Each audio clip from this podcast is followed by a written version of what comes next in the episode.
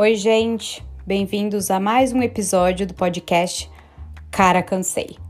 Junho é o mês do orgulho LGBTQIA, e aqui temos uma live muito especial e com muito amor, com a participação de um grande amigo meu, o Lucas.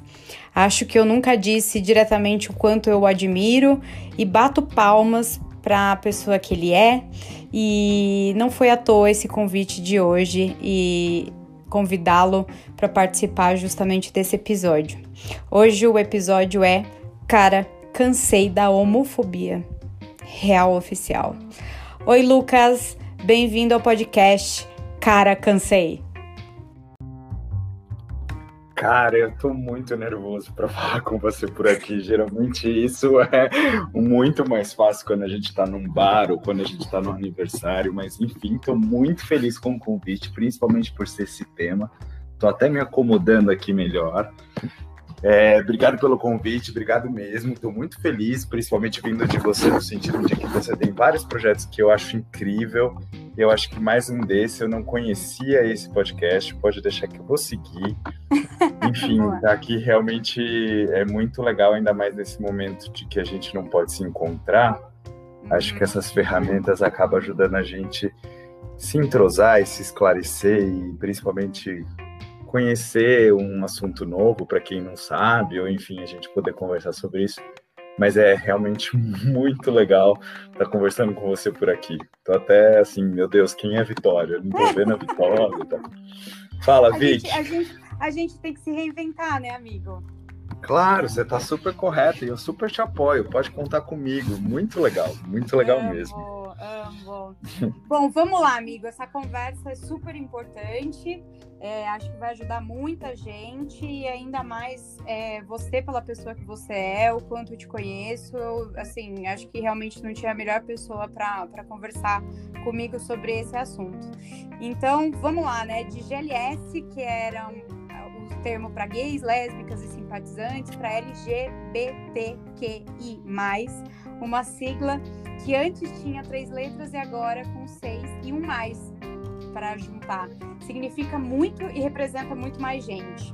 E sempre que surge a necessidade de incluir mais um grupo, essas letrinhas vão aumentando para abraçar todo mundo.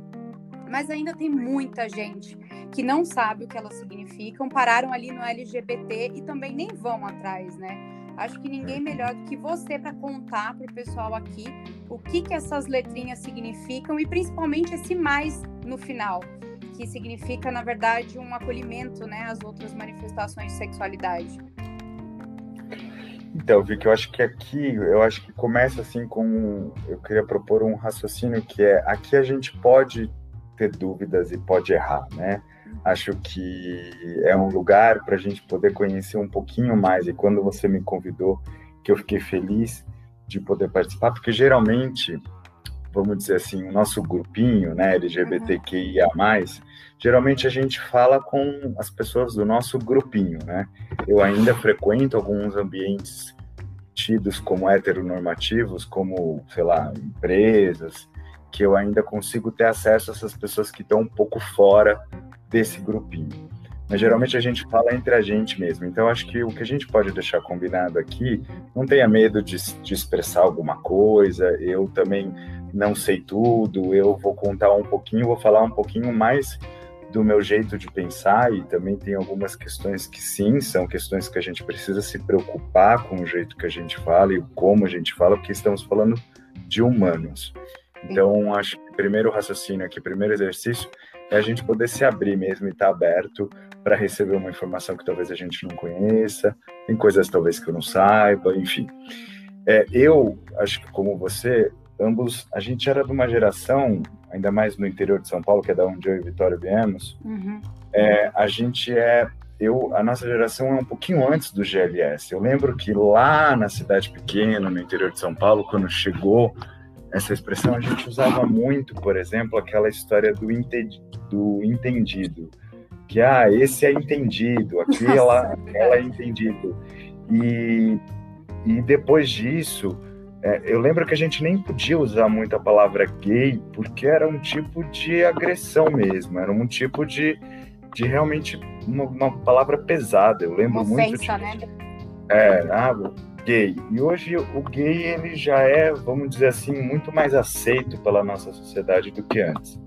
Então eu acho que essas siglas ela passa por um processo de, de amadurecimento mesmo. Então depois do entendido tem o GLS que você estava se referindo aí, que eu acho que é sempre bom a gente frisar que é gay, lésbica e simpatizante. Me assusta um pouquinho, acho que é interessante a gente falar sobre simpatizante, que naquela época era aceitável, né? Que era aquela pessoa que apoia a causa, que está junto. Mas hoje já não é mais usável o simpatizante, porque dá muito a entender essa coisa de que, ah, você é simpático, então tá tudo certo. Ah, você me, me trata bem, então tá tudo certo. Acho que aqui é, muda-se para o LGBTQIA+, e aí eu acho que vale a pena a gente falar sobre essa expressão toda, porque é como, sei lá, é um tipo de entendimento, é um tipo de amadurecimento mesmo. Então, como hoje a gente tem, por exemplo, moda plus size, na nossa época não existia isso, né? Na nossa época não existia, sei lá, o cosmético para pele negra ou shampoo para um cabelo diferente do liso. É, e eu acho que a própria sigla também é uma mostra de como a gente tem tentado fazer o exercício da inclusão. E eu acho que é interessante, ah, porque eu escuto muito isso no universo hétero, porque eu entendo que a homofobia é para hétero, né? É, eu escuto muito isso. Nossa, mas outra letra, acho que o começo desse assunto é a gente poder entender que cada letrinha dessa, ela inclui uma pessoa, ela inclui, ela, ela uma coloca vida, né? uma pessoa, é, ela coloca um ser humano sendo representado, ele se vê ali. Então acho que isso é interessante. Então vamos lá, LGBTQIA+. L de lésbica, gay de gay, G de gay, desculpa, T de transexual, transgênero, travesti, que eu já explico um pouquinho, B de bissexual, Q de queer, I de intersexo, a de assexual e o mais que engloba aí todo um outro universo. Então acho que já começa quando a gente falava GLS, por que, que o L vem na frente? Porque o GLS trazia o gay, homem, na frente né, dessa sigla. E aí por isso que o L vem na frente do G. Porque se entendeu que era a hora da mulher ser representada, da mulher vir na frente do homem, numa sociedade tão machista, tão patriarcal como é a nossa. Então, por isso que o por isso que não é GL, é LG. Então, L continua sendo L de lésbica, G de gay, né? O T, que, que eu acho que, no meu ponto de vista, é o que a gente começou a discutir mais recentemente com as novelas ou com a própria mídia, vamos dizer assim, massiva, né? que aí está englobando aí o transexual, transgênero, travesti. Acho que o T de trans, eu acho que ele é, ele traz esse prefixo, traz o além de, né? Então, transatlântico. É, o trans ele traz essa coisa além de alguma coisa. Então, durante muito tempo foi discutido que o transexual, por exemplo, existia muito essa necessidade de se diferir travesti e transexual. O travesti é um termo latino, geralmente a gente usa muito é, aqui, e é muito. É, antigamente, antigamente, quando eu digo quando se criou essas expressões, a gente tinha aí pessoas que falavam que a mulher transexy é aquela, aquela, é aquela mulher que nasceu com a genitália tida como masculina e fez a cirurgia de mudança de sexo, de alteração de sexo.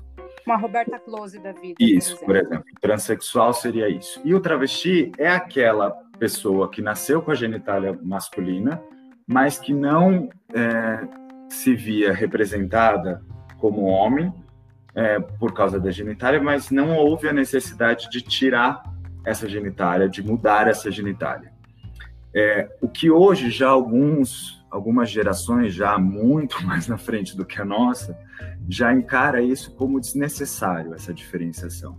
Então, hoje já existem trans que nasceram com a sua genitália de origem e que não precisaram tirar essa genitália, alterar essa genitália. Travesti também, ele estava muito associado, eu lembro também, e ainda é muito isso, né, daquelas pessoas que foram abandonadas pela família, que só tiveram acesso a prostituição que foram jogadas aí na rua, né? O travesti é bagunça, lembra disso? E, e, tem, tem essas questões ainda que eu acho que o que me incomoda nesse caso do T é que a gente pode usar a educação, a gente pode perguntar para a pessoa simplesmente como é que ela gosta de ser representada. Se ela se vê como transexual, se ela se vê como transgênero, se ela se vê como travesti. É, cada e tem algumas pessoas que até falam que preferem ser chamadas de travesti porque o travesti vem, associ, vem associado com essa marginalização e aí fica muito a cargo do travesti essa marginal, essa periferia. Então, Roberta Close, quando eu te falei transex, você já veio com a Roberta Close, que é uma pessoa com poder aquisitivo, é, diferente de um travesti. Então, a nossa cabeça, quando a gente fala travesti, a gente já vai. E muito... ela também foi muito jogada na mídia, né? É, então, ela é. teve é. aquela, né? Foi levantada essa questão diferente é. dos outros, né? Que ficam é. bem nessa, nessa marginalidade. E esse, e é, então, geralmente eu uso trans, tá? Porque aí engloba transex, engloba, engloba travesti, engloba transgênero, por causa exatamente dessa necessidade de desligar a palavra travesti a essa conotação. E aqui acho que vale uma dica. É, a gente escuta muito alguns héteros ainda reproduzir o traveco. Traveco Sim. não é usado, traveco é pejorativo. Então, quando você fala, ah, eu acordei com a voz de traveco, isso não é legal, isso não é bacana, porque o traveco é o bichinha, é a sapatona. Então, o traveco não é legal usar, e sim usa-se travesti, transexual, com essa diquinha. Vamos usar a educação e perguntar para a pessoa como é que ela gosta de ser representada. Então, falamos sobre o L, falamos sobre o G, falamos sobre o T. O B é bissexual, que são pessoas que se atraem por, por mais de um gênero, né? O que é o que a gente chama de queer. E aqui eu acho que vale também uma. É, é, o queer, na verdade, eu acho que essas letras todas elas trazem para a gente sexualidade, definições de sexualidade e definições de gênero. Então, o T traz uma definição mais de gênero, quer dizer, só de gênero e nada de sexual, né? O gay, ele traz uma, uma explicação, ele traz uma representatividade de sexualidade e não de gênero. O queer, que é o que, eu acho que ele está muito ligado ao comportamental. Geralmente existe muitas essas dúvidas, mas eu, Lucas, entendo que o queer ele é aquela pessoa, independente da sua orientação, independente da sua identidade, mas é, é aquela pessoa que luta contra o padrão heteronormativo, né? Então é aquela pessoa que, que usa roupas tidas como femininas, sendo um homem, um gay, sei lá, por exemplo. Eu, eu, eu não gosto de dar muito exemplo, porque eu não sei se a pessoa que eu vou dar exemplo gosta de se ver representada nessa letra. E Sim. se a gente está falando de inclusão, a gente precisa colocar isso em consideração. Então, a gente tem, por exemplo, pessoa, o queer eu vejo muito mais como aquela. Sabe quando a gente vê, ou, é, ultimamente tem aparecido muito X, né? Que não define nem se é ela, nem uhum. se é uhum. ele, e é o eles. Ele, ele, ele, é, pra gente é muito difícil. Nas palavras, né? Você é. substitui o A ou o outro. É, esse é o, o que eu encaro muito como queer, que vem para quebrar esse padrão do cis. O que, que é cis? É uma pessoa que Isso nasceu. Que eu ia falar, aproveita e já fala do cis. É. O cis é uma pessoa que nasceu com, com a sua genitália e se vê representada naquela genitália. Então, sabe quando você nasceu, o médico foi lá, deu três batidas na sua bunda, você começou a chorar, e ele fala, é menino, porque ele viu lá e tem um pênis. É menina, porque ele viu lá e tem uma vagina. Então, o cis é aquela pessoa que olha para você, olha para, se olha, né, olha para sua genitália e se vê representado. Então eu sou um gay que eu olho para o meu pinto, para o meu pau e me sinto feliz com ele, me sinto representado num corpo tido como masculino. Então esse é o cis, é a pessoa e aí que você se pode ser chamado de gay cis. É, geralmente eu, geralmente não, né? Eu sou gay cis. A Roberta Close, ela é uma hétero trans ela é uma trans hétero, né? Porque ela é uma mulher, se vê como mulher e, é, e se, se atrai por homem, né? É, por exemplo, é que aí eu acho que a gente já vai se confundir, mas a própria Nanny People, que é uma drag, uhum.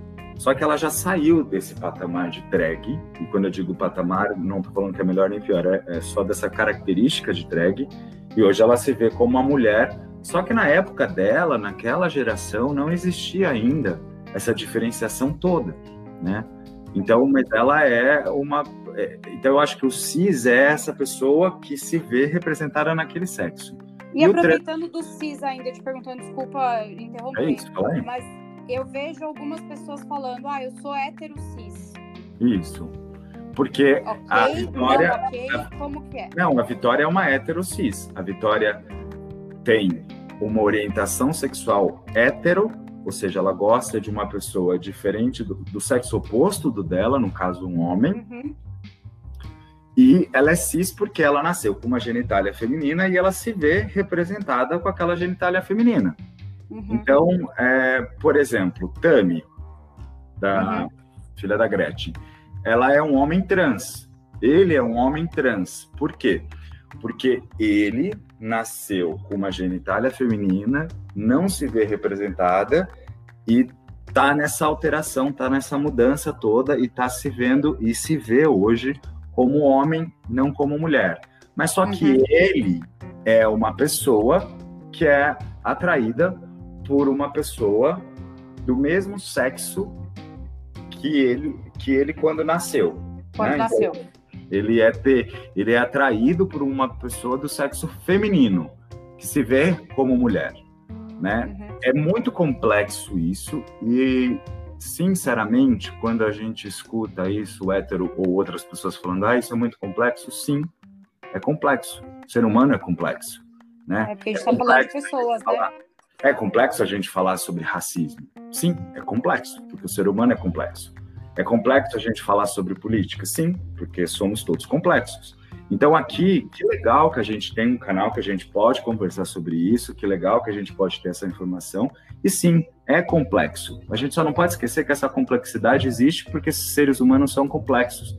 E tudo que se existe nessas letras todas simplesmente é para ser respeitado. Simples uhum. assim. Então, voltando ao assunto do queer, é essa galera que vai muito em quebra desse padrão heteronormativo. Né? Então existe muito isso, assim, de roupas tidas como masculinas serem usadas por mulheres e elas são, elas se veem contra esse padrão heteronormativo. Esse exemplo que eu dei do X, né? Uhum. O I, que é o intersex, o intersexo, acho que é o intersexo, é o que na nossa geração a gente chamava de hermafrodita. A Buba, lembra da Buba, novela Renascer? Ela era uma hermafrodita. Então, inter, intersexo é a pessoa que nasceu com essas duas genitálias, uma mais desenvolvida do que a outra, tá? O A, que para mim é o mais revolucionário para o meu jeito de pensar, que é o assexuado que é aquela pessoa que não uhum. existe a necessidade do sexo em si. E eu acho que é mais revolucionário, eu acho que para mim é mais complexo de entender, porque se a gente parar para pensar, tudo que a gente vive, consome, fala, gira em torno do sexo. Então, uhum.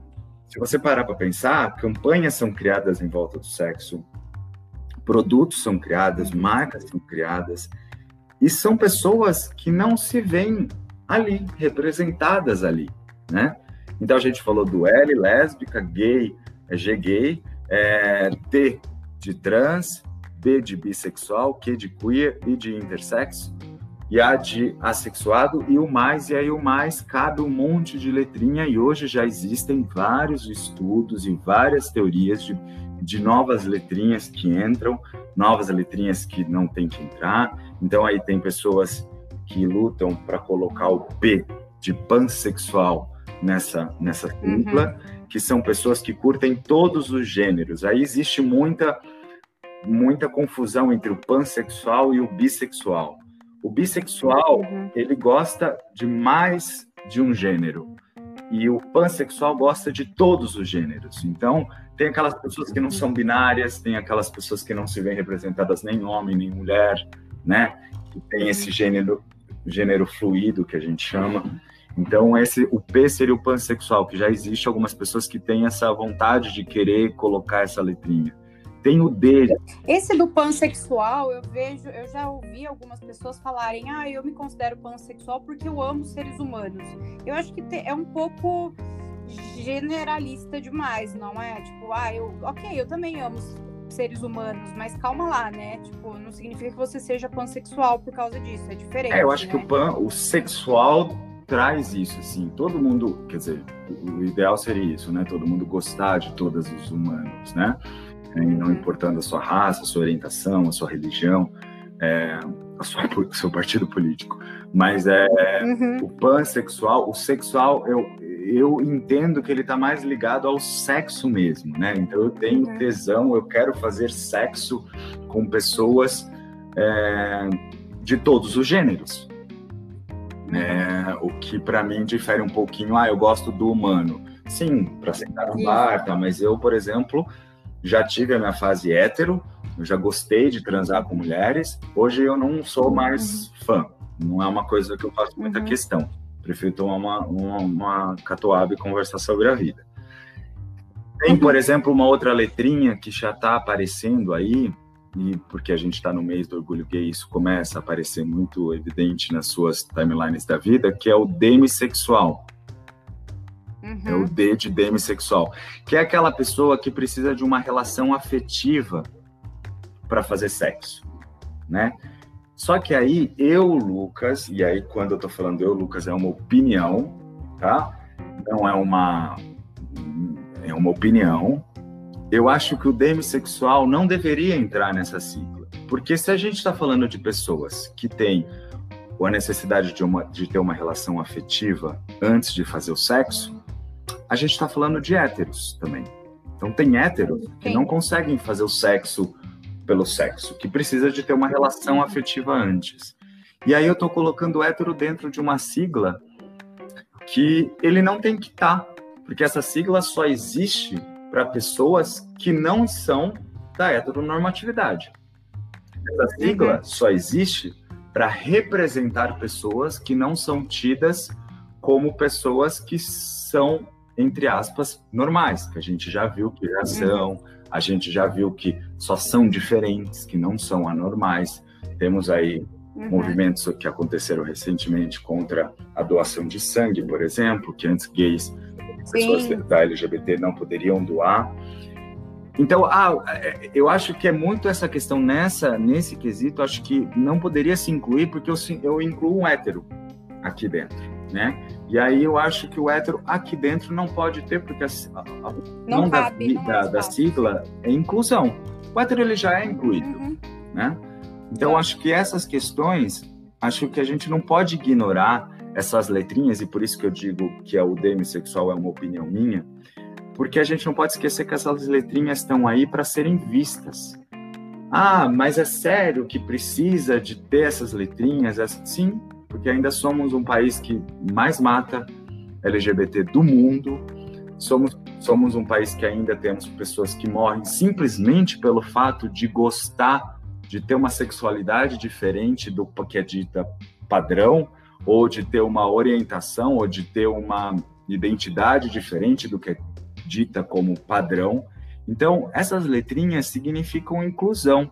Porque, eh, vamos só parar para pensar, eu faço esse exercício geralmente quando algum, uma pessoa me pergunta sobre isso. Ninguém chegou para sua família e falou assim: olha, preciso conversar com vocês no almoço de domingo, tem um assunto para a gente conversar, é sério. Eu sou hétero, tá? Eu sou hétero, eu me descobri hétero, eu tenho dificuldades para lidar com isso porque eu não me vejo representado na TV, na mídia, eu sou motivo de chacota na minha escola. Ninguém fez isso. Ninguém. Então, se ninguém fez isso, é porque se a gente parar um pouquinho para pensar e a gente não é burro, a gente vai entender um pouquinho que essas letras têm um porquê de elas existirem. É para serem inclusas essas pessoas, para as pessoas terem caras, para quando você estiver lá na sua na sua origem, vamos dizer assim, na, na sua formação sexual, você falar, nossa, tem pessoas também que são parecidas comigo, eu não sou louco, eu não sou anormal, eu não sou doente. Então, essas letrinhas, se tem que ter a letrinha ou não tem que ter a letrinha, eu tiro aqui de discussão, tá? Eu tô, coloco aqui a discussão de tipo, é isso, assim, isso é uma inclusão. Aqui tá menos. Inclusão de pessoas, né? É, e é, eu acho que é isso que. É, nós não estamos falando de raça de cachorro, né? Então, e nada contra, eu não sou muito fã de cachorro, mas nada contra quem, quem curte cachorro também. Mas é, aqui a gente está falando menos do que você acha e mais do é. que o outro é. Então, é mais do que o outro. E aceitação, né, amigo? É, é mais do que o outro se vê. Porra, velho, que que história é essa de que, ah, eu acho que ele é gay? Não é você que acha, é o outro. O corpo é dele, a liberdade sexual é dele, ele não tá fazendo mal nenhum em chupar uma rola, ou fazendo mal nenhum em chupar uma buceta, ou mal nenhum em catar todo mundo. Não, é tudo com sentido, obviamente, e tá tudo certo. Então, assim, respeitar isso. Então, isso nós estamos falando nessas letrinhas, aí as pessoas falam, ah, nossa, mas eu tenho que falar LGBTQIA+. Eu, particularmente, não me incomodo, tá? Eu não me incomodo de você falar LGBT, ou LGBTQIA+, ou até o próprio GLS, eu não me incomodo. Mas existem, sim, pessoas que se incomodam com isso. Então, geralmente, eu falo, vamos falar LGBT? Que LGBT tá todo mundo... Mas eu acho que sempre vale a pena a gente se esforçar para falar uma sigla que inclua mais pessoas. Então, claro. é, se estamos falando de inclusão, quanto mais letrinhas eu falar, significa que mais inclusivo eu estou sendo, mais respeitando o outro eu estou sendo. Falei demais?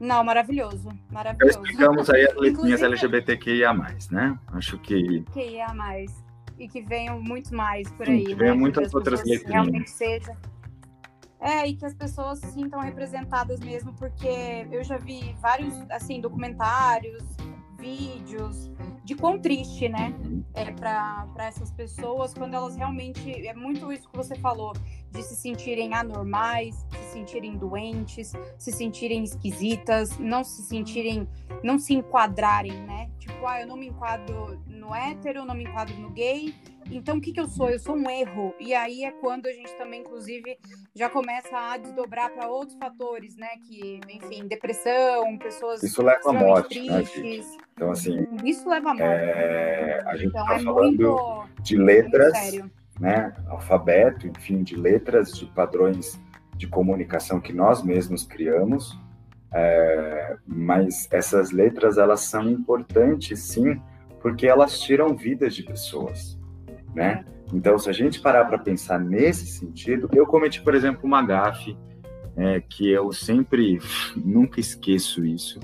Eu conheci a Lineker pessoalmente num processo de transição. Ela estava nesse processo de transição.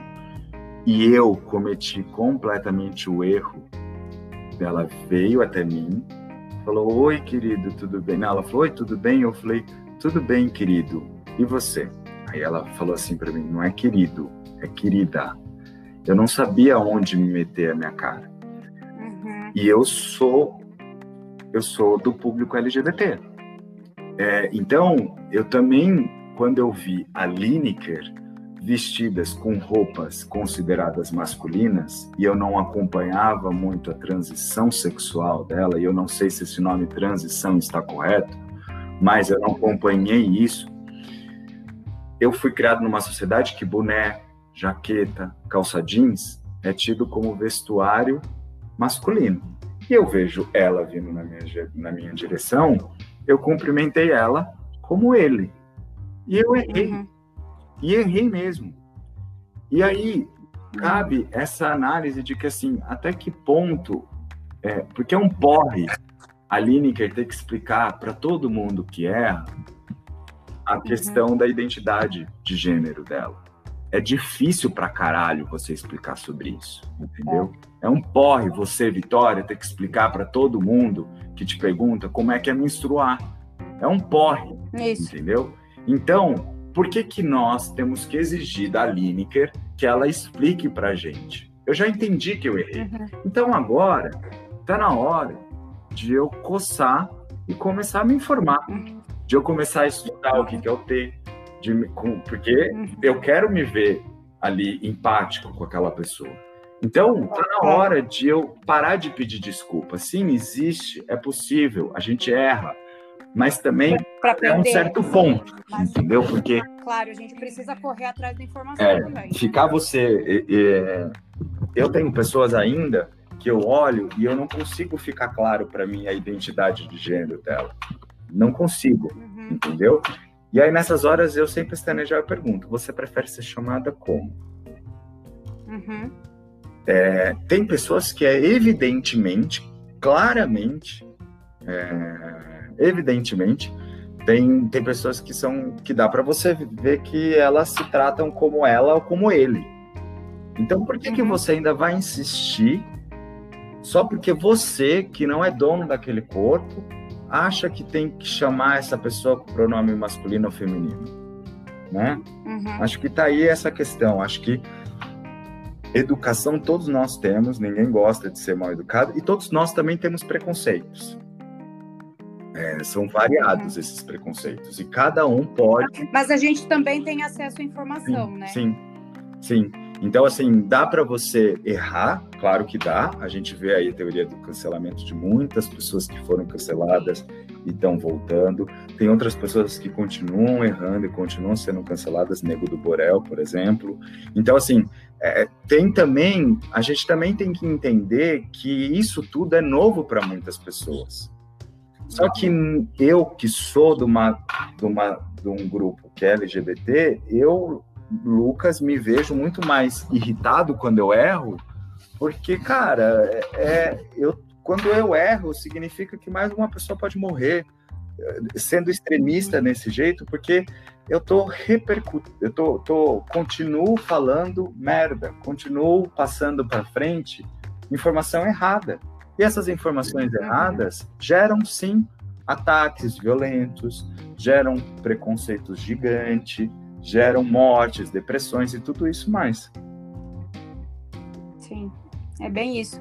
E até eu queria, você comentou ali, logo no meio da nossa conversinha inicial, é, que você já pegou mulher, é, era hétero, não sei se eu posso ver, uhum. era hétero, e eu queria que você compartilhasse com a gente a sua história, né? De, desde quando você se percebeu gay até hoje. Eu pude acompanhar, uhum. meio que distante, essa nossa amizade. Eu te conheci hétero. e esse seu processo, né, que você viveu, e eu acho que muita gente vai se identificar com o que você vai falar. Eu hoje te vejo uma pessoa extremamente confiante, empoderada, livre, feliz e se você puder contar para a gente como foi esse processo, é, eu não tenho dúvidas que vai ajudar realmente muita gente. E também se você me contar, porque você, você é do teatro, uhum. se você teve alguma inspiração, ou de repente esse ambiente que você viveu isso te trouxe, né, alguns questionamentos. Conta um pouquinho aí. Eu acho que sim, o teatro te traz um pouco dessa liberdade sexual. Acho que o teatro te abre sim cabeças. No meu caso, Vicky, eu me vi hétero até os 30 anos, eu tô com 39, portanto eu sou um adolescente nessa praia, uhum. eu tô exalando sexo. É... A tal da juventude. Pois é. E até os 30 eu me vi como hétero, eu realmente era apaixonado por mulheres. Eu não era o pegador que pegava várias na noite, é... mas eu era uma pessoa. Agora, se isso era uma trava, se isso foi uma criação que eu recebi, se isso é da cidade da onde eu vim, que a religião é muito forte, que o machismo é muito presente, aí eu acredito que sim, que foi uma criação que eu recebi que me podou e que quando eu chego em São Paulo com o teatro, aquela cortina toda se abre e isso foi assim revelador. Não foi do dia para a noite isso, eu me separei, não foi por esse motivo, eu me separei por outros motivos, e aí sim eu comecei, como eu estava ali no ambiente de teatro, e sim, tem mais gays, e eu comecei e, e, e ver isso e conviver com isso. Isso não era tão tabu para mim, isso não era, eu já tinha amigos gays, como a gente fala, né? Ah, eu tenho até amigos gays, não tem nada contra ter amigos gays, mas a gente também tem essa questão que você está num cenário que isso é permitido, na minha opinião, isso me ajudou muito, tá? É, mas eu acho uhum. que quando eu me descubro gay, e aí eu tive um tempo achando que eu era bi, e aí existe muito isso, né? Existem muitas pessoas que falam, ah, bissexual não existe, bissexual é aquela pessoa puta que nunca decidiu o que quer. É moda, né? É, ele não quer escolher. Não, existe. No meu caso, eu achei que eu era bissexual, porque eu estava nessa fase de construção mesmo de, da minha própria sexualidade com 30 anos. E sim, com 30 anos eu me construí gay, eu me construí sexualmente falando. Então, é, existe muito essa teoria de que ah, é bissexual, que não sei o quê. Não, existem, gente. Tenho amigos bissexuais que de fato são atraídos. Não é uma coisa que ele ainda não decidiu, é porque ele já, ele, pelo contrário, ele é tão decidido que ele é bissexual. É, Sim. A, e aí, mas eu acho que além dessa facilidade, São Paulo, é, teatro, eu acho que o que pode ser muito aproveitado dessa minha história para outras pessoas, eu acho que é o poder chamado financeiro, né? Eu, uhum. Lucas, quando eu me vi gay, eu tinha 30 anos, eu tinha uma independência financeira, não dependia do meu pai, não dependia da minha mãe. Eu morava num apartamento alugado, é, enfim, eu tinha uma liberdade econômica que me permitia ir e vir para onde eu quisesse. Então, isso fez para mim uma uma identidade, uma orientação muito fácil. Eu, eu fui muito tranquilo me descobrir gay, porque eu não tinha pessoas na minha casa me expulsando, porque eu não tinha pessoas na minha casa me xingando, porque eu não tinha pessoas na minha casa me tirando meu dinheiro porque eu não era do jeito que eles queriam que eu fosse. Então, acho que o que vale a pena como exemplo aí é, da minha trajetória é que essa liberdade que o dinheiro te traz nessas horas. Assim, gente, vamos lá. Coronavírus. Imagina o tanto de gente que deve estar preso dentro de casa, que tinha a uhum. rua como fuga e que não tem. E que agora está trancado uhum. dentro de uma casa que as pessoas falam que essa pessoa é doente. As pessoas falam que ela precisa de uma cura né? Imagina as pessoas que acabaram de se assumir antes da pandemia para a família e teve e estão presos dentro de casa até agora, né? Então a liberdade financeira neste quesito, ela te traz sim muito esse poder de ir e vir. E aí aqui também estou falando de uma pessoa como eu, que é gay, normativo. Quando eu digo normativo, não é aquele gay afeminado, por exemplo. Então, gay, uhum. normativo, é, burguês, branco, não sou gordo, uhum. moro numa região uhum. central de São Paulo, não é periférica, sou homem. Uhum. Então, eu tenho muitos privilégios. Então, dentro dessa cadeia LGBT, talvez eu esteja no topo dessa cadeia. Como uhum. hétero, branco, cis, está no topo da cadeia, vamos dizer assim, hetero, heteronormativo, né? Então, eu uhum também tenho muitos privilégios, por isso que a minha aceitação foi muito fácil, porque eu tenho esses privilégios que foram tidos principalmente por causa da grana. Então, acho que aqui fica, para quem é, não acho que. E também tem essa, assim, eu não acho que, que eu sou exemplo para ninguém. A gente escuta muito isso, está na hora de você se assumir, vai lá, conta para sua uhum. Cada um é responsável é, pela sua, pelo seu momento. Eu tenho amigos que demoraram muito para assumir para sua família, tenho amigos que, que se assumiram, e ninguém. É, gente, é, só a própria pessoa sabe a dor que é. Né? Então, assim, tem pessoas que. Tipo... Não, e pessoas que também realmente morrem é, sem se assumir, né? Sem falar nada para a família, tá tudo bem. Essa pessoa não é. Assim, mais tá tudo fraca. bem entre aspas, né? Ela não quer falar. É, essa pessoa não é mais fraca que eu, né? Essa pessoa ela não tem questões piores que a minha. Ela não é melhor ou pior do que eu. Ela tem a história dela. E a minha história foi muito facilitada pelos privilégios que eu tenho, principalmente pelo dinheiro que me dá essa liberdade econômica de poder falar para onde eu quero ir, com quem que eu quero transar, com quem eu quero sair, o que eu quero receber na minha casa, enfim, é, eu tenho. E mesmo assim, quando você fala tudo isso, vários privilégios, sem dúvidas, mas você tem uma família, uhum. né? Você tem. Como foi falar pra É, eu não lido bem com. A minha mãe, por exemplo, a gente não conversa até hoje. Então, são nove anos que a gente não se relaciona. É... Mas foi depois disso? Foi depois disso. Do jeito que eu digo, se relaciona do jeito que eu digo. É, a gente tem um relacionamento saudável, mas a gente fala muito pouco. A gente, eu não conto da minha vida, ela não conta da vida dela. o restante da minha família é uma família burguesa, cheia de preconceitos religiosos, preconceitos raciais, preconceitos. E aí, de fato, eu sou é, um, o peixe fora do aquário. Eu sou essa pessoa fora da curva na minha família. Então, na minha família é status você casar, trocar de carro, é, ter apartamento, ter um emprego do ter uma família gigante, margarina. É, ter uma família heteronormativa, né? É, então acho que também eu, Lucas, por conta desses privilégios, e aí repito, por conta desses privilégios, tenho o pensamento de entender que é um processo.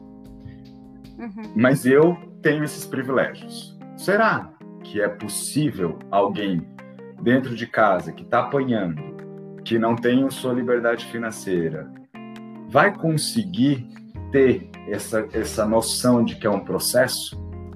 Porque essa pessoa está ali sofrendo. Eu não estou sofrendo. Eu estou fora da minha família. A minha família hoje lida de uma maneira é, vamos dizer assim, suportável com isso, não me batem palma, não falam que era o sonho da vida deles ter um sobrinho gay, um neto gay, um filho gay, um irmão gay, mas todos ali estão nesse processo de entendimento, de aprendizado, e eu acho que aqui cabe muito a gente essa conversa mesmo, de olho no olho, de falar, olha, calma, como a gente começou nesse bate-papo, falar assim, ó, pode errar, aqui é um lugar que você pode errar, né? Então, eu, geralmente eu falo isso para dos meus familiares. Pode me perguntar do jeito que você quer perguntar. Eu sei que você não está sendo filha da puta. Eu não estou falando que você não tem preconceitos, mas eu sei que você não quer enfiar uma faca em mim porque eu sou gay. Então pergunta. Então acho que tem lugares muito seguros para a gente discutir com a nossa família. Só que de novo, eu sou um privilegiado. Se a minha família me mandar tomar no cu, eu posso sair da casa da minha família. Se a minha uhum. família falar que eu sou um filho da puta, um pervertido, coisas do tipo, eu posso sair da casa da minha família. Tem pessoas que não podem. Uhum. Tem pessoas que não têm como. Por isso que eu acho que dessa história, o que eu geralmente as, perguntas, as pessoas me perguntam, ah, o que, que eu faço agora? Tá? Eu falo, cara, na minha opinião, primeiro corre atrás da sua independência financeira. Seja ela, assim, a mínima possível ok? Nem, nem estou falando para você sair de casa. Mas assim, se você for expulso, você tem um amigo para te abrigar? Se você for uhum. expulso, uhum. sua mãe falar que não tem dinheiro para te dar, você tem dinheiro para comer, ajuda, amigo, etc, etc? Se isso uhum. for, e aí se, se você quiser também, né? Porque às vezes você não quer se assumir, ainda está na dúvida. Eu demorei um ano, eu passei um ano para me entender, por mais que tenha sido leve, tranquilo, eu demorei um ano para falar para minha para minha família que eu era gay, porque nem eu sabia. Uhum. Tava também me entendendo Sim. ali, entendeu? Sim, total. E assim, nos últimos anos, a gente falou muito, né, da nossa época, como que era no interior.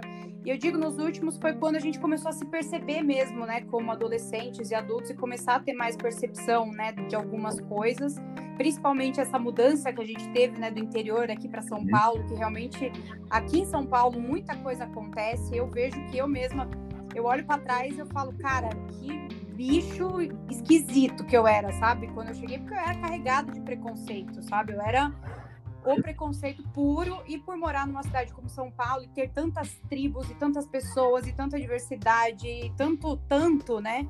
Eu acabei me abrindo e acabei conhecendo muita gente, né? Mas nesses últimos tempos que a gente se percebe como pessoas e percebe o meio ambiente em que a gente vive, a gente vive muitos absurdos, né? Muita violência. Eu, por exemplo, na noite, principalmente, a gente acaba vendo muita coisa, assim, gratuitamente que você não entende. Ofe... Não entende, mas entende, né? Ofensas.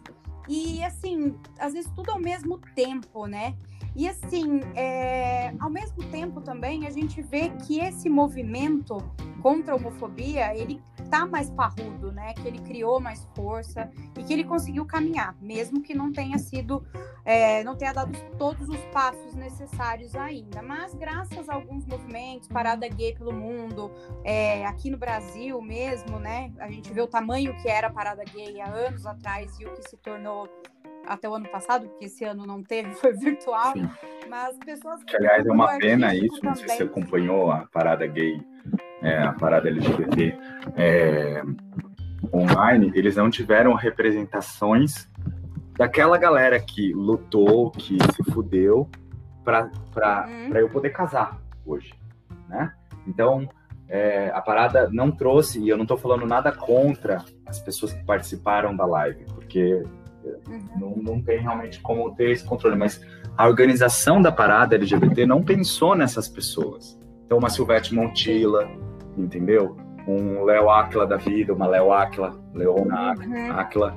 É, essas pessoas, a, a, própria Miss Biá, que foi uma precursora, uhum. que, né, teve uma outra que eu não lembro o nome agora, me fugiu, que que, que ela deitou em plena parada paulista, plena paulista para parada passar, foi a primeira parada e graças a ela uhum. ter deitado naquele na, na Avenida Paulista que pôde existir o casamento gay hoje, né? Então uhum. foi uma pena não ver essa representatividade para essa. Eu não sabia que tinha, tinha faltado isso. É, foram feitas com, com os blogueiros e até alguns canais que se dedicam para o tema anualmente alguns canais não foram convidados, né? Então, entendi. Então tem, então por isso que eu tô falando que a coisa é complexa, porque é realmente mesmo. é complexo. Então existiu sim essa falta de representatividade. Isso não não não dá o direito da gente falar que a parada LGBT é, é ruim, mas faltou essa representatividade sim.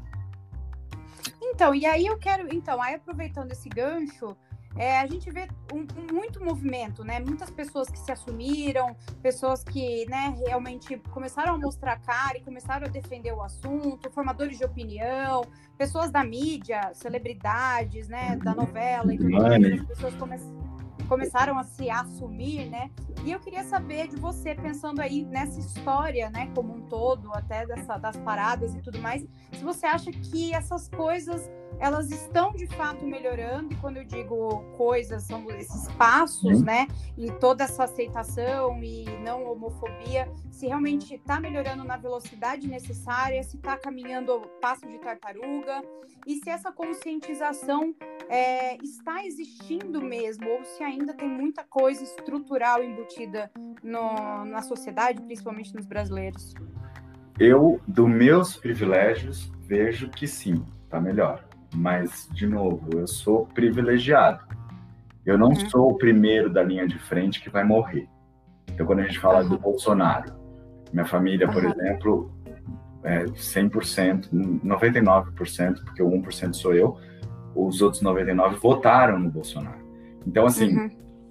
a minha família é, pensa assim, por exemplo, porque não existe uma bicha preta da periferia afeminada eh, ali naquele contexto. Porque é essa galera que vai uhum. para a linha de frente. É essa galera que morre. É essa galera que a 19 minutos morre alguém. Então, uhum. assim, do meu lugar privilegiado, vejo que sim, tem melhorias. Mas eu não sei se isso também é a mesma sensação que essas pessoas que não têm esse privilégio de uhum. que o que um trans sofre. Eu não sei o que, que é isso, né? Uhum. Agora, eu acho que o cabe a mim, desse meu lugar privilegiado, fazer com que essas pessoas sejam vistas, fazer com que eu possa corrigir meu amigo e falar assim, para, não pode falar homossexualismo, porque o sufixo uhum. ismo significa doença. Autismo é uma doença. Uhum. Então, alcoolismo é uma doença. Eu não, não posso permitir que o meu círculo de amizades continue reproduzindo o homossexualismo. Não, é homossexualidade. É. Então, acho que o que cabe a pessoas como eu, que têm esses privilégios, é de poder ajudar realmente, de poder incluir realmente essas pessoas que estão na margem dessa, dessa tribo, dessa, desse grupo, né? Uhum. Então, acho que sim, que para mim, nesses, nesse meu universo, acredito que sim, mas eu acho que para algumas pessoas não está não tá melhorando, porque ela uhum. continua com dificuldade para arrumar emprego, porque ela continua com dificuldade para fugir da prostituição, porque ela continua com dificuldade para ter a sua independência financeira, porque eu, dentro da minha normatividade, posso entrar num restaurante com meu namorado e pedir um vinho e tomar o mesmo vinho que do lado da mesa do lado também se toma e, e eu tô de igual para igual. Aí cai essa questão de novo financeira. Eu acho que, infelizmente, o dinheiro nessas horas compra sim o seu direito de pertencimento, né? Uhum. Então eu tenho como pertencer a lugares que uma bicha preta favelada não poderia estar é, e que não vai ser vista, né? Uhum. É, então, sim, acredito que tenha melhorado, mas eu não sei se isso é para todas as pessoas. Se todo mundo hoje, tem essa mesma percepção. É, né? para todos isso tem essa representatividade mesmo, né? Legal. E assim, a gente está falando muito, a gente está falando dessa, desse lado econômico, né, que facilita e tal.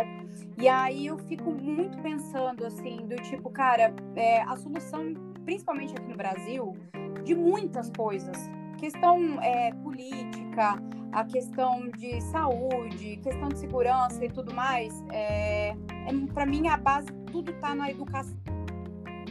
E aí você acredita que esses assuntos que a gente está conversando aqui, toda essa realidade, que esses assuntos deveriam ser abordados na escola, porque ainda é tabu em pleno 2020, né? E tem muita gente que fala, não, não podemos falar sobre sexualidade. Tem gente que fala, acha que falar sobre camisinha no uhum. colégio, assim, para adolescentes que estão prestes a prestar vestibular e que já fazem sexo é um, um horrível, ou que você ter uma aula para explicar como que vem o bebê para uma, uma, uma, uma criança, sei lá, pré-adolescente na quinta série, é um absurdo. Mas eu queria entender de você se você acredita que esse assunto, né, sobre tudo isso que a gente está falando, ele deveria estar tá inserido nesse sistema educacional para quem sabe até a gente ter pessoas mais esclarecidas desde pequeno nas ruas, né? E quem sabe até diminuir esse preconceito. Acho que não é nem poderia, acho que deve. Deve. Né?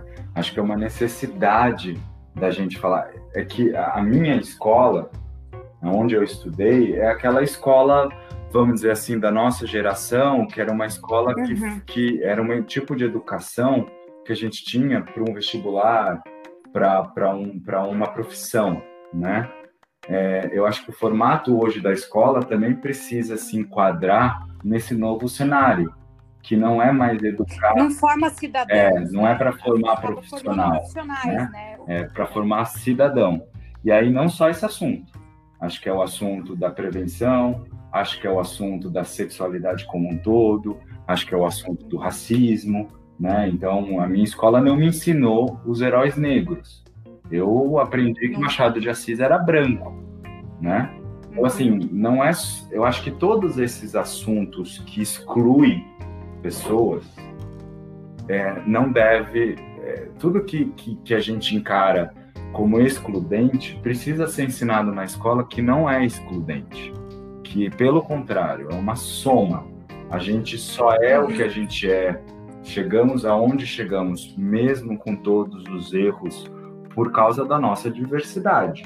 Então, a gente precisa entender que o mundo é diverso, que, que um profissional pode ser uma empresa, não é só uma questão de diversidade, de ser bacana, mas também é financeiramente interessante para uma empresa ter a diversidade. É, é, é interessante muito para uma escola falar sobre diversidade porque isso enriquece o cidadão. A gente forma pessoas. Professores uhum. são responsáveis por essa formação. Até hoje, nós, eu, você, quando a gente senta para conversar, a gente lembra de professores que trazemos até uhum. hoje. E que geralmente esses professores que são destacados até hoje na nossa geração eram professores que mostravam para a gente uma nova forma de dar uma aula, um novo jeito de Uhum. explicar uma coisa. Então, porque essas pessoas formaram cidadãos, né? Então, acho que sim, que é necessário falar sobre isso, que a geração de hoje se faz necessária se discutir sobre isso para evitar um suicídio, para evitar uma depressão, para evitar uma, uma exclusão, quando na verdade é, o que acontece entre quatro paredes, o que acontece na vida íntima de uma pessoa, cabe a ela, não cabe a gente. E se isso te incomoda, acho que é melhor você dar uma olhada nisso, porque alguma coisa É. tem de errado aí em você.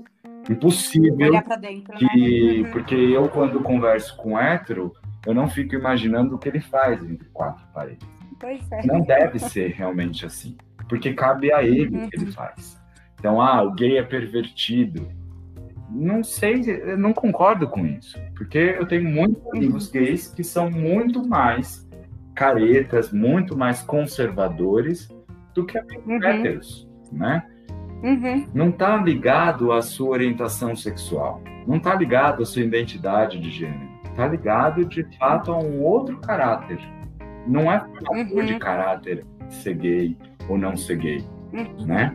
Então acho que sim, precisa ser conversado, porque a gente evita problemas muito futuros e são problemas Uhum. devastadores.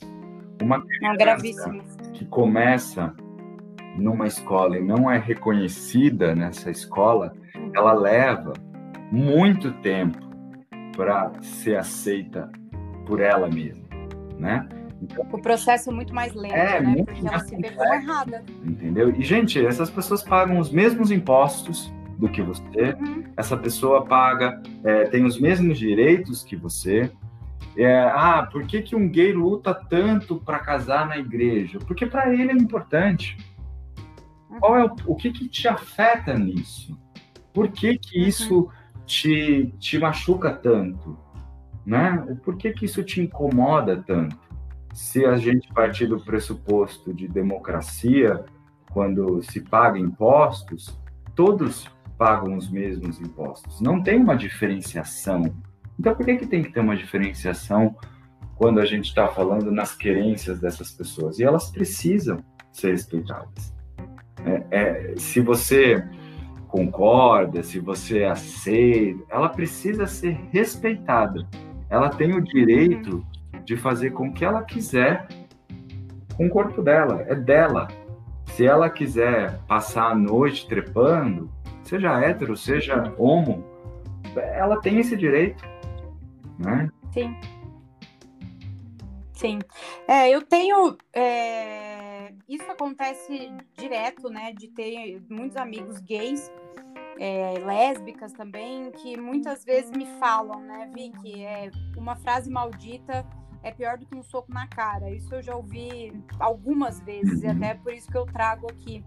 E dessas pessoas. é, Dizendo que ouvem coisas do tipo, e eu também já ouvi, do tipo, ah, eu não sou homofóbico, eu até tenho amigos gays, meu cabeleireiro é gay. Uhum.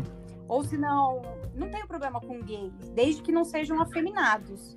Ou não tenho problema com gay, desde que não passe a mão na minha bunda. Tipo, sabe aquelas coisas do tipo, cara, por que, que você tá se incomodando? Bem, é isso que você tava falando.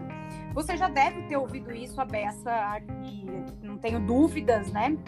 E aí eu te pergunto assim, como conselho pessoal mesmo, você já me conhece, você sabe o meu instinto assassino que vive aqui aflorado em mim.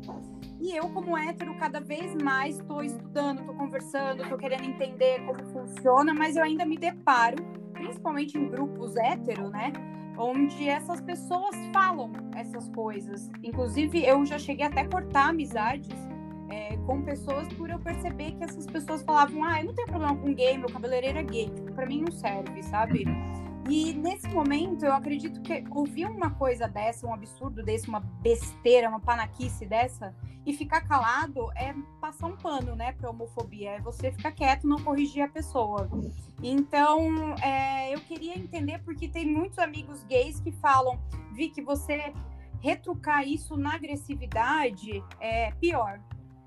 Porque você, você acaba sendo reativo na mesma intensidade, com da, da, da mesma forma que a gente sofre.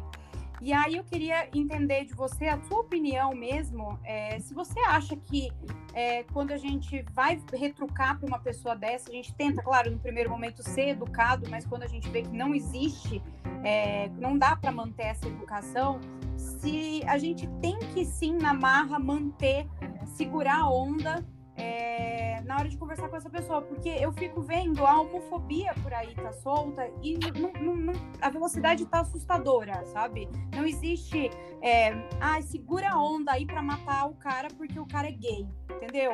Então, o que, que você acha que, qual, qual que é a melhor forma que você acha que deve se falar com uma pessoa dessas que tem esse tipo de pensamento e ou até mesmo gays que falam não, Vicky, vai com calma, porque se a gente for com agressividade, a gente tá errando. E sendo que tem milhares de gays e todo mundo morrendo aí mundo afora. A diversidade ela é uma coisa encantadora e eu não vejo problema nenhum dessa agressividade, porque eu entendo que pessoas são diferentes. É um porre é, é um uhum. no saco a gente ter que, que ser calmo em momentos que talvez você não consiga ser calmo porque você está cansado de tanta injustiça, uhum. né? Então assim, é, e aí quem está te falando é essa pessoa que está cada vez mais se exercitando de tomar consciência para si mesmo dos privilégios que ela tem. Então, é, eu não sou uma pessoa não somente nesse assunto, mas em qualquer assunto. Eu não sou a pessoa da esbravejada, da, da, desse espírito assassino que você está falando. Mas tudo bem eu também não sei. E tudo bem você ser. Né? Eu acho que uhum. é, a gente vai ter consequências. Eu tenho consequências pelo meu lado. Eu sou mais estratégico nessas horas. Então eu tenho uhum. mais essa, esse sangue frio, mas talvez porque eu tenho esses privilégios, porque eu não estou morrendo, porque eu não estou passando necessidade, porque eu, de uma certa forma, desses privilégios, me sinto representado, sim, em alguns momentos, mas eu sou desse lado mais estrategista mesmo. Eu tenho uma técnica que geralmente eu faço e aplico mesmo, apliquei é, hoje, foi hoje, eu tive que ir ao dentista e apliquei. No caso hoje? É, eu apliquei essa técnica do não entendi. Que quando a pessoa me vem com um preconceito, eu respondo, não entendi. E aí ela vai se explicando até um chegar e você continua repetindo, não entendi. Porque chega um ponto que ela começa a se explicar e ela começa a ver que não tem explicação. E aí é quando ela vê que ela está sendo preconceituosa. Porque preconceito não se explica. Preconceito não se entende. Preconceito é preconceito.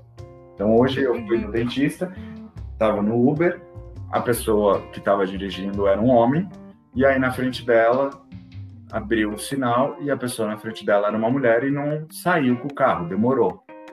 Aí a pessoa, o motorista, virou e falou assim: é, tinha que ser mulher. Aí eu respondi: não entendi. Não, não, é porque é mulher, por isso que ela não saiu ali do. do quando deu o sinal verde, porque ela não saiu. Eu falei, mas eu não entendi. Por que, que ela não saiu porque ela é mulher? Não entendi a sua analogia. E aí você vai nesse processo de não entendi, não entendi, não entendi, e chegou uma hora que o motorista parou. Ele não continuou com essa conversa. Porque eu acho que ele deve ter percebido para ele mesmo o quanto preconceituoso, machista que ele estava sendo. Né? Porque isso foi uma cultura, uma sociedade que ensinou a ele que mulher dirige mal.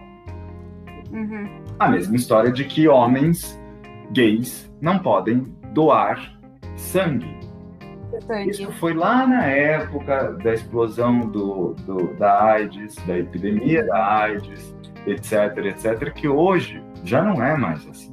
Primeiro que a AIDS já não é hoje um sinônimo de morte, e segundo Sim. porque pessoas contraem o vírus HIV independentemente da sua orientação sexual, né? Uhum. Então existe já, inclusive, é um aprendizado. Inclusive, existem estudos, né, falando que até héteros pegam mais, né? Exatamente. né? E aí e tem, tem, tem essas também de que, assim, é, se a gente parar para pensar, essas pessoas que estão é, sendo medicadas, que sabem que tem um vírus HIV, tomando o, os medicamentos corretos, se cuidando da maneira correta, ela tem uma taxa de transmissão muito menor do que aquela pessoa que nem sabe que tem o HIV, uhum. né? Então, assim, é um tabu, é uma crença, é uma questão de cultura mesmo que se criou na cabeça da nossa sociedade que o gay é pervertido e, portanto, ele não pode transmitir, ele não pode doar sangue porque ele pode transmitir doença. É, eu, eu descobri essa informação no ano passado, porque eu, eu tava trabalhando e eu falei, nossa, daqui tem centros tão, que estão precisando de doação. E eu, do meu lado, trabalhava um amigo gay. E ele olhou e falou para mim, ele falou, é, mas gay não pode. Eu falei, como é que é? Eu fui descobrir isso ano passado, eu não sabia. E foi quando eu realmente comecei a ir atrás e descobri, e aquilo, para mim foi, foi, sabe? Eu falei, gente... Pessoas morrendo. Vem... Porque não Exato, tem sangue. pessoas morrendo. e um monte de gay aí, um monte vazios. de gente querendo doar sangue. Não pode doar sangue porque... E não pode porque se relaciona com homem ou mulher com mulher, ou ah, mas você tem que ficar um ano. Como assim, sabe? Eu, para mim, juro, esse dia eu deu uma explosão assim na minha cabeça, porque eu falei, eu não acredito que tem mais essa, sabe? Realmente foi, foi muito chocante. E aí agora veio à tona, né, de que eles liberaram, mas também tem vários viés, né? Não tá bem definido ainda. É, né? às vezes a gente tem aí depoimentos, denúncias de bancos de sangue que mesmo com orientação do Supremo não estão permitindo, né? É. É, a gente tem aí a lei da, da LGBTfobia encaixada dentro do racismo que ainda não é respeitada, né? Outro exemplo, doação. Quando a gente vê aí várias pessoas contra a doação por casais homoafetivos, né? Que não são uhum. tidos como heteronormativos. Agora, se a gente parar para pensar, aquela criança que está dentro de, uma, de um orfanato, uhum. ela foi deixada por um hétero. Sim. Né? Vamos, vamos lembrar uhum. disso. Ela não está ali porque um casal gay ou porque um gay é, deixou ali, é, é. abandonou. Ela está ali, uhum. ela foi abandonada por um hétero. E aí o, uhum. o, o homossexual vem para adotar aquela criança e fala que não, por quê? Se o hétero foi capaz de abandonar essa criança que o gay ou que a lésbica, ou enfim, que a LGBT quer adotar. Então, uhum. veja, é, é, são crenças, são criações de uma sociedade ditas é, temente a Deus ou coisas do tipo que fizeram com que a gente acreditasse que não pode doar sangue, que eu não posso adotar uma criança, porque eu, porque se fosse assim, né, ah, porque criança adotada por casais homoafetivos vão ser homossexuais. Se fosse assim, eu seria hétero, porque eu fui criado como uhum. um casal heterossexual. Hétero. Uhum. Então é tudo baseado em umas crenças meio loucas que o ser humano cria, porque o ser humano é. E sem sentido, né? Porque é bem isso. Se, se a gente parar para pensar, se essas próprias pessoas que falam essas bobagens ou que defendem isso ou aquilo, se elas pararem para pensar, realmente não faz o menor sentido, né? Porque assim, eu como mulher tenho 36 anos, se eu resolver que amanhã eu quero adotar, mesmo sendo solteira, eu vou entrar para uma fila e vou adotar, entendeu? Eles vão analisar a situação e tudo mais, porque, mas eu consigo. Agora, por que, que um gay não consegue, né? Ou por que, que uma lésbica não consegue? Então, assim, não faz o menor sentido, né? Porque... E mesmo você, sendo mulher, querendo adotar, talvez numa cidade, numa sociedade paulistana, seja ok. Mas a gente sabe, numa sociedade mas... no interior de São Paulo, uma mãe solteira qual que é o problema dela? Ela, é, ela é tida anos como, e tá solteira. É, ela é tida como como um, uma pessoa estranha ali. Ela não é, ela não é convidada para os altos eventos da sociedade. Ela é tida como os chás, é, os chás da tarde. É, nos jantares no Lions, no Rotary, é. né? Essas coisas todas. então assim, ela não é. É bem... claro, porque sempre vai ser amiga solteira puta, é, entendeu? Então assim, nenhum marido vai falar, aí é melhor não andar com ela, porque ela é solteirona, ou porque é. ela é separada, ou porque ela é uma mãe solteira. Como se a criação de uma criança, como se o caráter de um ser humano fosse pautado em cima do que ela faz entre quatro paredes. É, eu conheço. ela faz ou deixa de fazer, né? Eu conheço Porque... mães incríveis que vivem rebolando a sua bunda à noite, numa, uhum. numa, num lugar para dançar, vive, mas ela é uma ótima mãe, melhores do que muitas uhum. mães que não saem de casa, uhum. vão da, de casa para o trabalho, do trabalho para a igreja, da igreja ou para o templo, ou enfim, para esses lugares religiosos e volta para casa. Não dão atenção para os filhos, filhos infelizes e aquela aquele looping eterno, né? É, é. E essa tudo faz parte dessa construção de sociedade que a gente tem hoje e que cabe a gente discutir, conversar, entender, porque se a gente for um ser humano e entender que tem seres humanos como a gente que está sofrendo, é muito simples. Eu acho que nenhum ser humano gostaria. Vamos lá, algumas exceções aí que a gente tem visto, mas a maioria gostaria de ver o bem da sociedade, gostaria de ver a sociedade progredindo, todos felizes, todos é, satisfeitos com a sua vida, todos realizados. Então, por que, que eu teria problema com isso? É porque, de fato. Então, mas aí a gente entra em algumas questões, né? Porque, assim, todo mundo quer. É a mesma coisa, né? É você pensar, ah, todo mundo é, quer ter um trabalho, mas ninguém quer trabalhar. É a mesma coisa disso daí. Todo mundo quer esse ambiente, né? Todo mundo feliz, todo mundo vivendo em harmonia.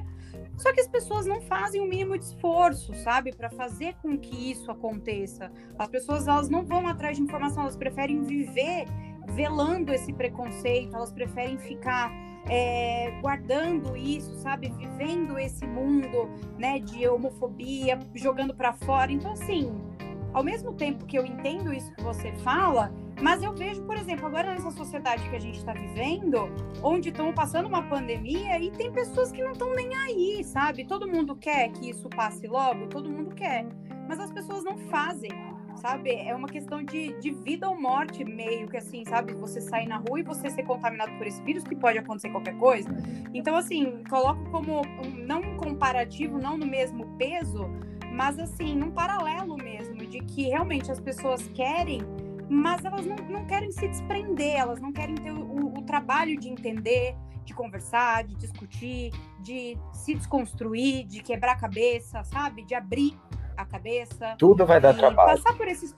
Tudo, tudo vai, vai, dar, trabalho. trabalho. mas as pessoas não querem, elas querem as coisas prontas. É, né? E tudo vai dar um trabalho. Você ser homofóbico vai dar trabalho, e você não ser homofóbico vai dar trabalho. Você ser homofóbico vai te dar trabalho de viver numa sociedade que cada vez mais está esfregando na sua cara que isso é normal, que isso não é, é doença. Ser homofóbico vai te dar trabalho para viver nessa nova geração. Ser homofóbico vai te dar trabalho para você lidar com você mesmo, com os seus desejos. Por exemplo, as pessoas falam, ah, porque homofóbico, no fundo, no fundo, quer ser gay. Não sei. Eu tenho minhas questões em relação a isso. Não acho que a uhum. pessoa homofóbica ela quer ser viado. Ou ela é uma quer, regra, né? Quer ser lésbica, uhum. entendeu? Não, eu acho que faz parte do ser humano. Do mesmo jeito que não ser homofóbico vai te dar trabalho. Vai te dar trabalho é. para ser, para se informar, vai te dar trabalho para aceitar o outro sem do jeito que você gostaria que ele fosse, vai te dar trabalho para você pensar diferente, vai te dar trabalho abrir mente, é, abrir uhum. opiniões. Então, assim, de qualquer maneira, vai dar trabalho. É, então, qual que eu qual que eu suporto mais? Qual que eu suporto menos? Qual que uhum. eu, eu, qual é o caminho que eu escolho para ser? Eu acredito muito, embora seja ateu, enfim, mas eu acredito muito nessa questão da minha evolução como humano. É, eu não quero uhum. morrer do mesmo jeito que eu nasci. Então, assim, mas isso dá trabalho. Isso dá questões dá. mesmo. E, e, é isso, mas a, a recompensação disso para mim, por exemplo, é mais suportável eu fazer esse exercício. Eu tinha questões, por exemplo, com bichas afeminadas. Eu não curtia. Ah, não, não, não quero. Cara, hoje, se eu parar para ver todo o meu círculo de amizades, a gente tem isso muito mais latente hoje. Hoje, é, ué, você foi, eu fiz meu aniversário com o tema é, do, uhum. do Stonewall. Então, assim, é, é hoje o meu ciclo e são puramente preconceitos meus que colocou a bicha feminada como aquela bicha que faz você passar vergonha, do tipo, Ah, porque não pode falar assim, não pode falar assado, não pode. Cara, é... Mas você sabe que uma amiga minha, ela me fez uma. Ela falou, ela contou um dia de uma história que é, a amiga dela estava conversando com ela e a amiga dela tem um, um o filho é gay. E aí elas estavam conversando sobre essa questão da bicha afeminada, bicha chiliquenta, histérica e tudo mais. E ela comentou com o filho, falou: Meu, não tem problema nenhum você ser gay e tal, desde que você não seja dessas bichas chiliquenta. E aí ele virou para ela e falou: Peraí, o teu problema é bicha chiliquenta. Você gosta de hétero chiliquento? Não, eu não gosto. Escandaloso? Não, eu não gosto de gente. Então não é que você não gosta de bicha chiliquenta, você não gosta de pessoas chiliquentas. Então, eu acho que também é, aconteceu recentemente essa discussão quando um conhecido meu veio falar: ah, que eu não gosto das bichas chiliquenta. E eu trouxe essa história. Eu falei: hétero chiliquento você gosta? Mulher chiliquenta? Né? Hétero chiliquento você gosta? Não, não gosto. Então, você não gosta de pessoas chiliquentas. Então, para de misturar, sabe? Então, eu acho que acontece muito essa associação, né? De que, tipo, ah, a pessoa hétero, que dá chilique, que é escandalosa, é menos mal, mas eu também não gosto. Então, assim, separa as coisas. Não é porque é gay. Você não gosta do chilique, né? Você não gosta. É, tá eu acho bem. que essa bicha, a bicha chiliquenta, como você está dizendo aí, existe muito é, acompanhada dessa visão né, do gay que usa shortinho curto, que passa pela é. avenida, é, lá no interior a gente tinha muito, muito bichas afeminadas, né? É, Ou as bichas que se montam, é, né? E que passam esmalte. Bem acompanhada, porque é cada vez... Porque ser uma bicha chiliquenta é fugir do padrão heteronormativo, né? É, e incomoda. Então, e é essa que eu acho que é a questão. Então, ser uma bicha chiliquenta é não ser o homem como ele foi foi criada na nossa sociedade como homem. O que, que é ser homem? É o homem não chora? É o homem não usa rosa? É o homem é, provedor? Essa constituição uhum. também está fadada. Ela não existe mais numa geração que vai vir aí do meu sobrinho, por exemplo. Então, assim, uhum. a bicha chiliquenta confronta diretamente a heteronormatividade. Uhum. E pode é possível ser bicha chiliquenta. É, é possível ser o gay padrãozinho. É, cada um uhum. é possível, contanto que a gente se respeite. Então, Vera Verão. A Vera Verão, naquela época, era o jeito que a gente tinha de ser representado. Hoje não cabe mais. É. Né? A gente não pode esquecer que o Lafon trouxe várias visibilidades, graças a ser a Vera Verão. Mas para aquela uhum. época servia, para nossa época não serve mais. Não cabe mais. Do mesmo jeito que a gente entendeu que tem que ter uma moda inclusiva, como o plus size, um, um cosmético inclusivo como a pele negra, a gente também precisa uhum. entender que a sexualidade também é inclusiva. E tudo está uhum. Tá ligado ao direito da pessoa ser como ela quer ser. Uhum. Né?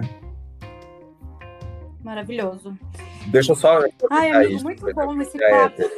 que eu acho que é bom a gente falar que a gente está falando o mês do orgulho, o dia é, da, do orgulho gay, né, ou orgulho LGBT. É, é por isso que a gente não pode falar, é por isso que a gente não pode achar que teria que ter o dia do hétero. O dia do hétero, ele não existe porque dias, datas, só existem para representar coisas. Então, uhum. dia do hétero não tem um porquê existir, porque o hétero não precisa ser representado. Assim como o dia do branco, né? Como o dia do homem, como o dia do homem. não precisa existir essas coisas, né? Por quê? Porque essas, vamos dizer assim, esses, esses grupos já são representados na mídia, já são representados na nossa sociedade. É, então, por isso que não dá para eu falar do dia do hétero. Por isso que existe o mês do orgulho LGBT, porque é um mês que as pessoas têm o direito de representarem e serem quem elas querem, não só nesse mês, mas existe para isso, para mostrar para aquelas outras pessoas que não as vê como uma pessoa normal, uma pessoa é, vamos dizer assim, uma pessoa, ela uhum. precisa criar. Não existe dia hétero porque você nunca viu alguém morrer porque é hétero. Você nunca é viu uma, um, um hétero ser é, surrado na rua até a morte, mas você já viu trans. Mas você já viu uhum. gays, você já viu lésbicas. Já. Então, assim, já. o que a gente precisa entender é que o, o orgulho gay, e aí, assim, tem algumas pessoas aí que já contestam a questão do orgulho gay, que não tem que ter esse orgulho gay. É, mas aí já são também, assim, eu acho que a gente precisa entender quem é o nosso receptor. Para pessoas da minha família, eles ainda estão na fase do orgulho. Vai ter Sim. dia que a gente não vai precisar mais ter o, o orgulho gay. Vai ter dia uhum. que a uhum. gente não vai precisar mais ter a consciência negra, né? É, espero eu, porque se todo mundo, uhum. ser humano quiser evoluir. Então, assim, uhum. vamos parar, héteros, de achar que tem que ter o dia do hétero, porque não existe. E, e existe. É uma das maiores babaquices. É, e existe mesmo a necessidade, porque pessoas ainda morrem e vão. É. Então, cada, cada vez mais estão precisando serem vistas, estão precisando ser colocar a cara no sol para mostrar. E a gente, como hétero, a gente como hétero, ó, e as pessoas como hétero precisam ter essa consciência. Ainda tem umas falhas. É, é, né? Buguei é, aqui. A gente precisa ter. Você falou e fiquei assim, ó. É, a gente precisa ter essas consciências é, então eu, que não sou negro, eu preciso ter a consciência de por que, que não existe o dia do branco. Claro. Porque eu já sou representado na minha sociedade. Eu já, eu já... É a mesma coisa os homens que falam, ah, mas tem o dia da mulher, por que não tem o dia do é. homem? Meu Deus é. do céu. Ou porque a mulher, é, como é que é? Ah, tem, tem empresas que reservam a poltrona para a mulher viajar sozinha. Então você está falando uhum. que esse lugar da mulher viajar sozinha, significa que você está transformando, continua reafirmando que ela é o sexo frágil. Não, não é.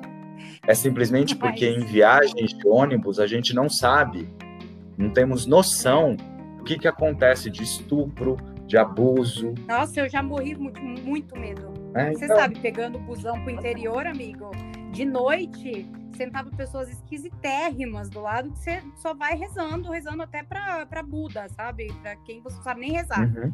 Para que realmente não aconteça. E realmente é necessário, queiram ou não queiram, entendeu? E para isso que tem que existir ainda as letrinhas, é para isso que ainda precisa existir as caixinhas. Tem pessoas que falam, não gosto de, de me definir. Ok, você está no seu direito de não gostar de se definir. Tá tudo certo. Mas a gente ainda não pode esquecer que você, na sua família, no seu cenário, na sua sociedade, você tem o privilégio de não precisar se definir. Mas ainda tem lugares, pessoas que morrem por conta disso. E nós estamos falando de morte. Essa sensação de que a gente vai para 25 de março, para o shopping que reabriu no final de semana, é porque a gente não está pensando que isso mata pessoas, que o Covid uhum. mata gente. Então, é. a homofobia, a LGBTfobia mata pessoas. Pessoas são mortas simplesmente porque entre quatro paredes fazem coisas que não são consideradas normais ou que não são consideradas dentro de um padrão. Entende? Sim. Não, total. E por isso que precisamos de datas, precisamos de meses de conscientização e ainda precisa ser muito discutido e muito falado, porque eu, ao meu ver, a gente está longe ainda de ter esse esclarecimento da sociedade, viver esse ambiente onde as pessoas entendem as diversidades e entendem que eu sou diferente de você, que você é diferente do colega do lado e assim tá e tá tudo bem né? O que você faz ou deixa de fazer, desde que você seja uma pessoa com caráter, não faça o mal, né? Eu acho que tem outras coisas que valem muito mais é, e que nessas horas as pessoas simplesmente deixam de lado e vale mais do que com quem você tá trepando, sabe? Ah, se o cara é um bandido, se o cara é isso, se o cara é aquilo, tudo bem, né? Mas se ele tá, tá, tá, tá trepando com um cara, isso daí é um grande problema e anula-se todo o resto. E aí é uma, uma grande, sei lá se posso falar isso, mas uma inversão de valores, né? A gente tá vendo aí uma coisa muito maluca que ao mesmo tempo que se fala tanto, ainda a gente vê muitas cenas e muitos atos, né, de, de preconceito e por isso que precisa sim ter a manifestação é, do, do, dos negros, por isso que precisa ter o mês de conscientização do, do LGBT que ia mais, por isso que precisa ter o dia, o mês da mulher, precisa. Precisa porque ainda não está claro, principalmente eu estou falando de Brasil, né? Aí já tem alguns países aí que já, já estão alguns passos na frente, mas infelizmente. E tem outros nós... países que estão com passo atrás, Rússia, né, por exemplo. Passos atrás, é, alguns com os regimes bem né, duros, inclusive, mas eu acho que essa discussão ela tem que ser válida. E eu queria finalizar essa conversa trazendo um espacinho para você é, deixar uma mensagem, de repente as pessoas que vão ouvir esse podcast aqui, que tem de tudo, quando eu olho no Analytics, tem de 18 a 44 anos, então tem muita gente ouvindo. E aí, se você quiser deixar uma mensagem, falar mais alguma coisa de importância, se você quiser se convidar para um próximo episódio também, super topo. super me convido quando você quiser falar sobre, por exemplo, diversidade em empresas, falar sobre o universo Muito LGBT legal. nas empresas, o como é difícil para uma pessoa como eu, que sou gestor, é, lutar contra a empresa toda. É muito complexo uhum. esse assunto. É, enfim, fico aqui super aberto, adoro falar sobre isso. Quando você quiser, é só me uhum. chamar. Eu acho que assim, o um recadinho que eu deixo é o que eu geralmente.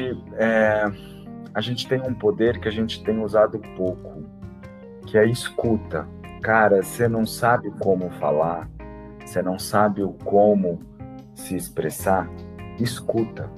Porque é, você vai escutar. Eu, por exemplo, que não sou negro, numa roda de conversa sobre esse assunto, eu tenho tanta coisa mais a aprender do que falar. Uhum. Então, escuto eu abaixo a minha fala. Porque você entende que o protagonismo não, não é, é meu, seu, né? né? Eu posso representar, eu posso ter essa fala de apoio, mas eu talvez não sei muita coisa. Então escuta. Acho que tem lugares e lugares para você se, se, se expressar, né? Tem ali seus amigos que você sabe que não vão se importar com alguma expressão que você usa errada, vai ter lugares que você não pode expressar isso.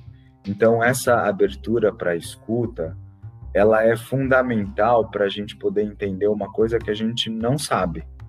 A gente, essas letrinhas todas que a gente falou, não é para ter um chaveirinho em casa, sabe? Essas coisas de que ah, eu vou chamar meu amigo gay porque ele é super alto astral e ele vai, vai, animar, a vai animar a festa. Não, isso você chama um animador de festa. Ninguém é animado por ser gay, por ser lésbica, por ser bi, por ser queer, por ser trans, por ser mais, por ser A, por ser I.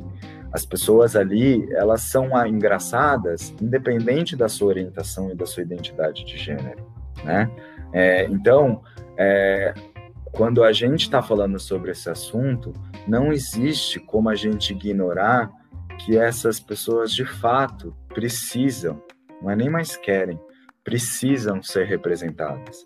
Elas precisam ser respeitadas independente da sua opinião. Ninguém aqui está querendo saber a sua opinião. Aqui a gente está falando de ser respeitado.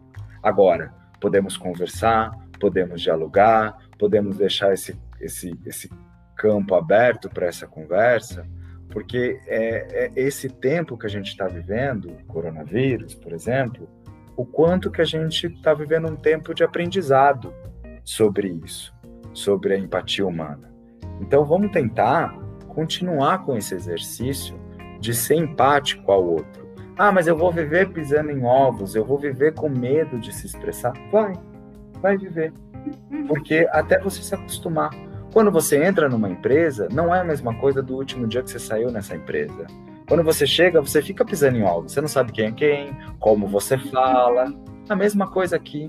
Você vai continuar pisando em ovos, sim, até você conseguir se empoderar do, do seu conhecimento, dessas visões diferentes da sua, e aí sim você vai conseguir entender que nós estamos falando de raça humana, nós estamos falando de seres humanos que vivem num, num, num mundo de opressão simplesmente pelo fato de eles serem quem eles são e quem eles querem ser. A gente repete muito algumas palavras, algumas frases que caem em lugar comum, né? Então, ah, o problema do Brasil é educação. A gente precisa realmente pensar nessa frase, porque enquanto a gente só reproduzir, a gente não está consciente do que a gente está falando, que de fato o problema no Brasil é a educação.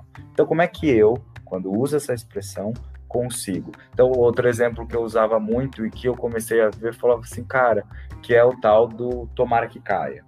Ah, então eu vou usar um tomara que caia, a menina, né, ou o menino, enfim, quem tá usando. Uhum. A gente não pode usar mais essa expressão. Eu não posso torcer é. para que um vestuário caia, para que a pessoa que está usando fique incomodada. Eu preciso me policiar. Eu preciso não falar mais o tomara que caia, o criado mudo, é, uhum. a coisa tá preta, a lista negra, é. a ovelha, é. ovelha negra, né? Eu não posso mais falar o viadinho, a bicha escandalosa. Eu não posso mais uhum. falar é, a, a, bicha alegre. É, uhum. Traveco. É, eu não posso mais falar o traveco, porque uhum. essas pessoas escutam, essas pessoas têm o direito de serem quem elas são, porque elas não estão incomodando absolutamente ninguém. Elas não estão fazendo nada de errado, vivem dentro do seu, do seu quadrado, a, a, pagando as coisas que tem que pagar, vivendo da maneira que quer viver. Então, assim, ah, eu vou, eu gosto de ter uma coleção de amigos gays. Acho que é bom você começar a rever isso, porque é, é complexo a gente falar que a gente quer ser. É, existe muito isso hoje em dia, né? Ah, queria tanto ser viado, queria tanto ser gay, que é tão mais alegre. Não, não é. Não é. Não é também um desastre, né? Mas é difícil, tanto quanto a sua vida é difícil, quanto a vida do vizinho, quanto a vida do governador, quanto a vida do presidente. Todo mundo tá nesse mesmo barco e não dá para a gente falar que, que ai, eu, ninguém escolheu ser gay. As pessoas não têm opção, é orientação. As pessoas não têm como escolher isso, não tem como alguém escolher ficar longe da sua família porque não concorda com a sua orientação sexual. Ninguém escolheu passar numa empresa é, chacota porque é LGBT. Ninguém escolheu ter um orgulho gay porque uhum. ninguém escolheu morrer né? Então, assim, não uhum. existe isso. Não tem como a gente perpetuar essas frases que só co... ah, minha camiseta, e essa camiseta tá meio estranha, hein? Ficou meio camiseta de viadinho. Não, é. não podemos usar essa expressão. E sim, temos que nos policiar. Eu estou me policiando em vários assuntos, como dei o exemplo da Lineker, e às vezes uhum. ainda falo o Lineker, e eu preciso mesmo antes de falar com você nesse bate-papo, me policiar para não falar o líder, né? Porque eu estou reproduzindo essa fala. Então, acho que esse recadinho é só para a gente poder escutar, mesmo quando a gente não souber o que a gente está falando, a gente não precisa dar nossa opinião sempre, é, não é, uhum. é necessário. Às vezes a gente é muito mais participativo, a gente ajuda muito mais uma causa calando a boca entendeu? É. E entender que a gente está num eterno é, processo de aprendizado, né? A gente precisa mais se desconstruir e aprender do que sair por aí cagando regra que provavelmente essas regras estão erradas, né? Porque a gente está vendo aí realmente a, a luta de muita gente.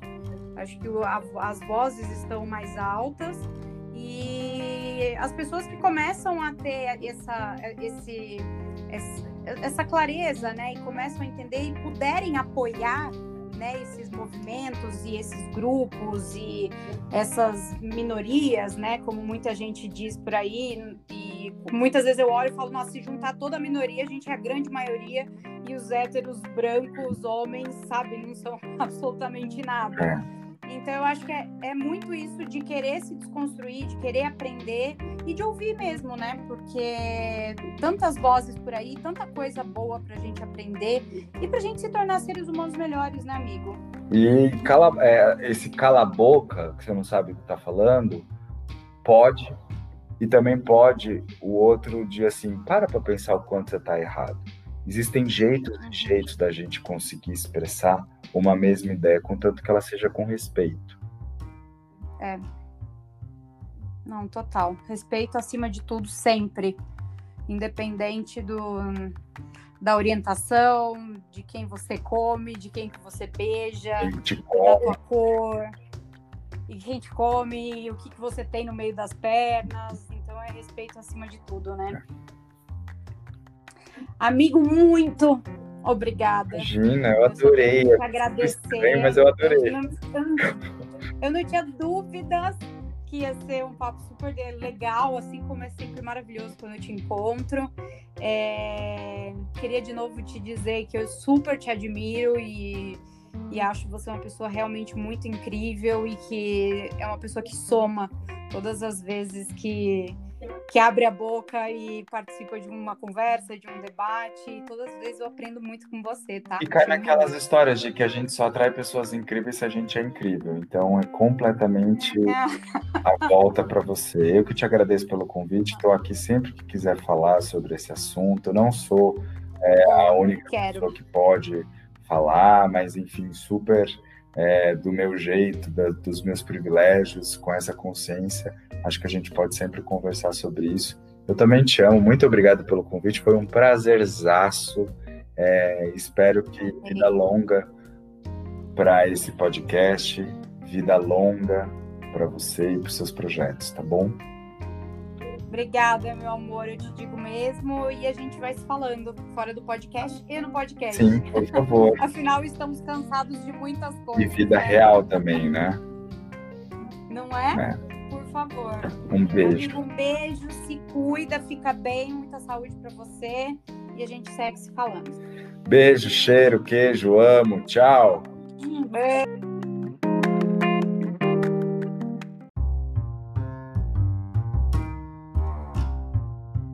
Amo, beijo, tchau.